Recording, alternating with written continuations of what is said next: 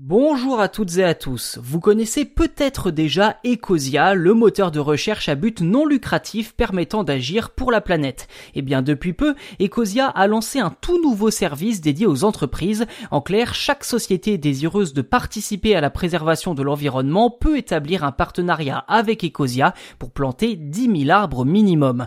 En investissant dans ce service, ces sociétés répondront également à leur objectif de responsabilité sociétale. Sur le principe, une entreprise partenaire d'Ecosia Trees s'engage dans une démarche de transparence et reçoit ainsi un rapport trimestriel sur son impact. Ce rapport détaille notamment les pays et les projets dans lesquels elle a investi, la quantité de carbone qui sera stockée au cours des 20 prochaines années, ainsi que son influence directe sur des objectifs de développement durable fixés par l'ONU, à savoir l'objectif 1 consacré à la lutte contre la pauvreté, l'objectif 13 contre les changements climatiques et le 15e consacré à la vie terrestre.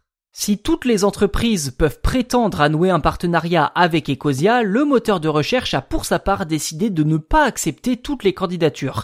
Je cite, l'entreprise ne plantera pas d'arbres pour des sociétés dans les secteurs des énergies fossiles, de l'armement, de l'agriculture industrielle, des minerais ou de l'aviation. Une façon honnête et transparente d'éviter toute forme de greenwashing pour certaines entreprises dont la protection de l'environnement ne serait pas un combat important. Car s'il ne fallait retenir qu'une chose, c'est que les entreprises partenaires feront partie d'une initiative globale pour lutter contre le changement climatique, protéger la faune sauvage et soutenir les communautés locales en s'attaquant à la pauvreté et en régénérant les sols endommagés.